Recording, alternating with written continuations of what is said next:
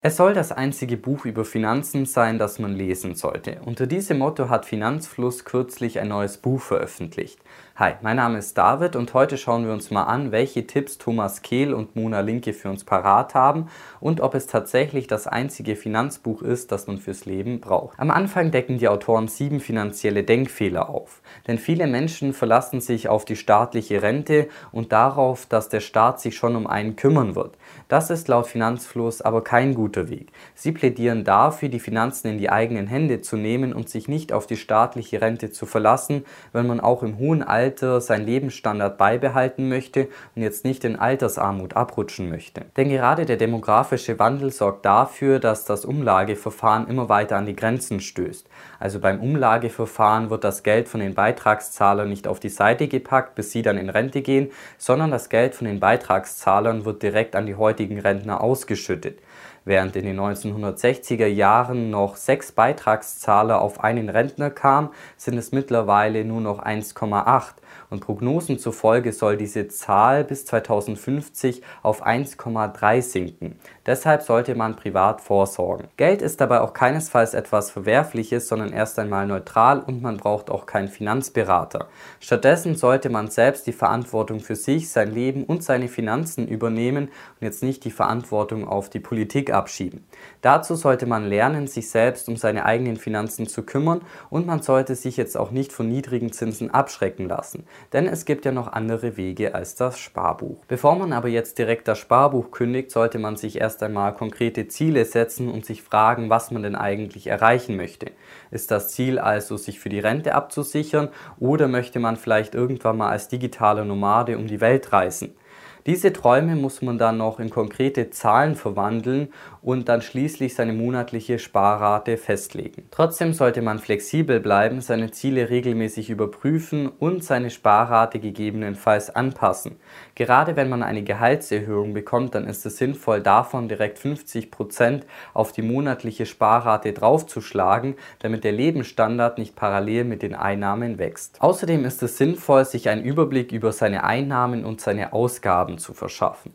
Dazu kann es sinnvoll sein, einige Monate ein Haushaltsbuch zu führen und zum Beispiel nicht benötigte Versicherungen zu kündigen oder sich nach günstigeren Tarifen umzuschauen.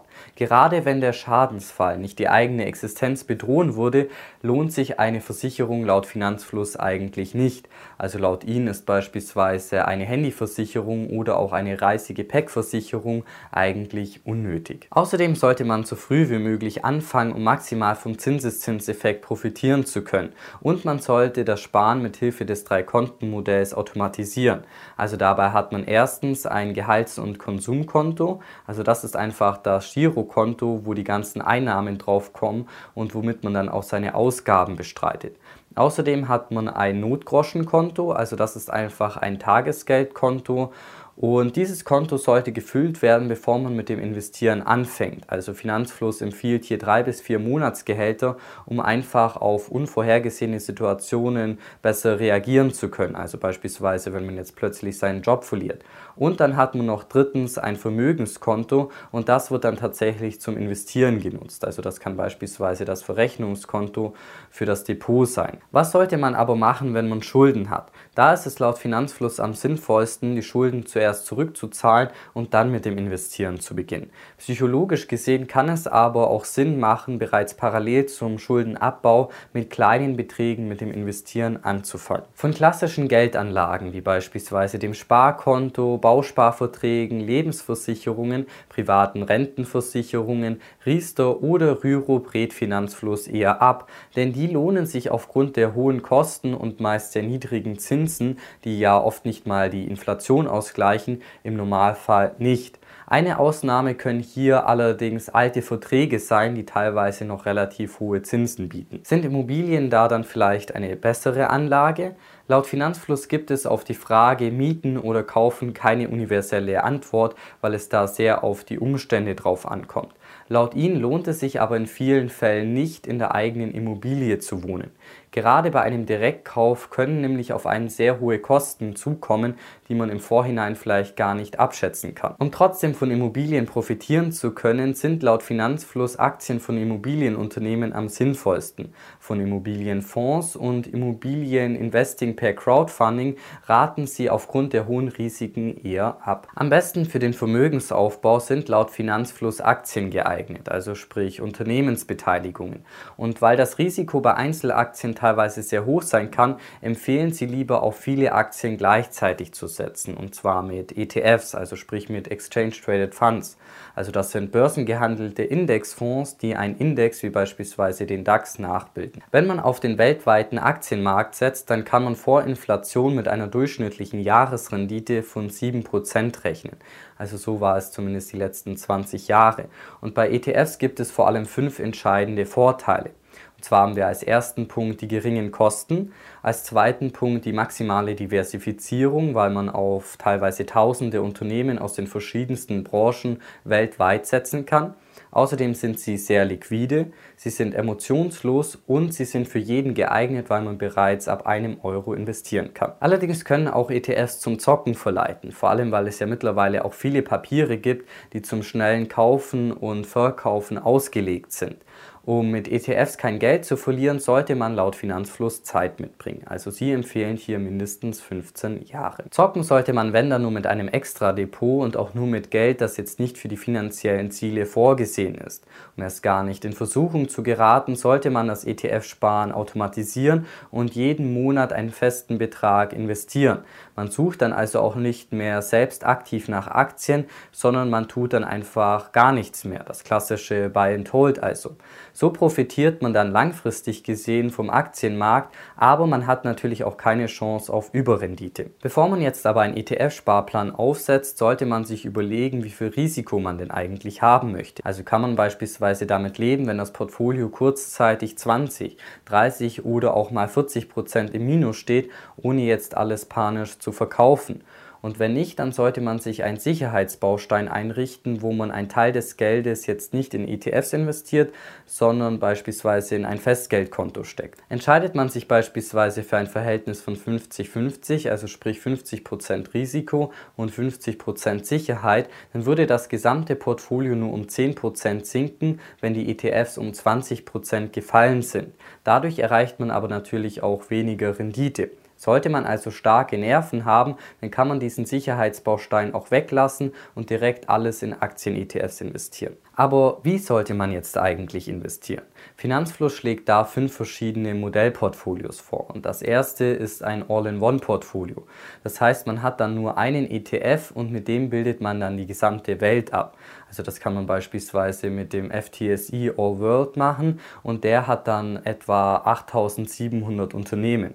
Oder man kann das Ganze auch mit dem MSCI RCWI machen und da hat man dann etwa 2900 Unternehmen. Das zweite Portfolio ist ein klassisches 70-30 Portfolio. Das heißt, man investiert 70% in den MSCI World, wo man dann etwa 1600 Unternehmen aus Industrieländern wie beispielsweise den USA oder Deutschland hat und 30% werden in den MSCI Emerging Markets investiert. Also da hat man dann etwa 1400 Unternehmen aus Schwellenländern. Weil in den bisherigen Indizes die USA sehr stark vertreten sind, kann man beim dritten Modellportfolio Europa stärker gewichten, indem man auf ein 50-20-30 Portfolio setzt. Also hier hat man dann anstatt 70% MSCI World nur noch 50% und steckt dafür 20% in den Europe Stocks 600 und 30 Prozent bleiben weiterhin im MSCI Emerging Markets investiert. Das vierte Portfolio ist für Dividendenfans, denn da kann man beispielsweise in den FTSE All World High Yield Dividend Index investieren,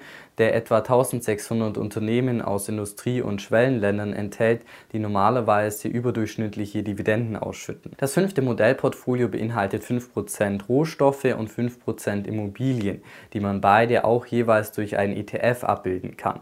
Und die restlichen 90% werden dann in Aktien investiert, und zwar nach einem der anderen vier Modellportfolios, die ich euch gerade vorgestellt habe. Um seine Karriere als Buy-and-Hold-Investor zu starten, braucht man dann nur noch ein Depot. Also da sollte man vor allem auf niedrige Kosten achten und auf die Auswahl von sparplanfähigen ETFs. Was man dann noch einmal pro Jahr machen sollte, ist, dass man das Verhältnis der verschiedenen Positionen anschaut und gegebenenfalls rebalanced, also sprich umschichtet, wenn beispielsweise aus dem 70-30 Portfolio ein 90-10 Portfolio geworden ist. Der richtige Zeitpunkt zum Starten ist übrigens jetzt. Man ist also nicht zu jung oder zu alt zum Investieren. Das Einzige, was man nur mitbringen sollte, ist wie gesagt mindestens 15 Jahre Zeit, damit die ETF-Strategie auch aufgeht. Und dann braucht man auch keine Angst vor einem Crash haben, weil man das Ganze ganz bequem aussitzen kann oder man kauft dann sogar noch nach. Als ETF-Anleger profitiert man übrigens auch von Steuererleichterungen, denn die meisten zahlen ja in Deutschland 26,375% Kapitalertragssteuer mit Solidaritätszuschlag. Also wenn der Freibetrag als Single von 801 Euro bereits ausgereizt ist und man jetzt nicht zu den Geringverdienern wie beispielsweise wir Studenten zählt. Und investiert man jetzt in Aktien-ETFs, dann kann man von der Teilfreistellung Gebrauch machen, wodurch dann schon mal 30% der Gewinne automatisch steuerfrei sind. Also bei 15.000 Euro Kapitalerträgen macht das zum Beispiel schon über 1.000 Euro Steuerersparnis aus und zwar nur dadurch, dass man in Aktien-ETFs anstatt jetzt in Einzelaktien investiert. Und mit dem gesparten Geld kann man sich dann Bedingungen schaffen, die einen wirklich glücklich machen. Geld zu haben bedeutet also Freiheit. Man kann sich selbst verwirklichen und man kann in sich selbst investieren, also indem man beispielsweise mehr liest oder ein Auslandsstudium macht. Das erhöht die Lebenszufriedenheit und sorgt dann in der Summe dafür, dass man statistisch gesehen länger lebt und weniger krank ist. Außerdem kann man mit Geld die Welt ein bisschen besser machen. Kommen wir jetzt noch zu meinem persönlichen Fazit. Also grundsätzlich finde ich es sehr gut, dass durch Finanzfluss immer mehr Menschen den Weg an die Börse finden und zu Investoren werden. Schade finde ich nur, dass das Buch suggeriert, dass das der einzige Weg zum Vermögensaufbau ist. Denn meiner Meinung nach gibt es einen sehr wichtigen Punkt, der oft vergessen wird und das ist, dass sowohl Thomas von Finanzfluss als auch beispielsweise Anthony Robbins, der ja auch in seinen Büchern empfiehlt, die Börse zum Vermögensaufbau zu nutzen, einen wichtigen Schritt dazwischen geschaltet haben. Denn sie sind beide keine Angestellten, sondern Unternehmer und haben dadurch eigentlich einen komplett anderen Hebel. Sie nutzen also eigentlich nicht die Börse zum Vermögensaufbau, sondern ihr Business und investieren dann das Geld an der Börse. Also das ist ja beispielsweise auch die Strategie, die MJ DiMarco in seinen Büchern empfiehlt. Also ich will die ETF-Strategie damit gar nicht schlecht reden, aber ich finde, das ist ein sehr wichtiger Punkt, der oft vergessen wird. Wenn euch der Beitrag gefallen hat, dann lasst gerne ein Like da und abonniert diesen Kanal, um mehr zu verpassen. In diesem Sinne vielen Dank fürs Einschalten und bis zum nächsten Mal.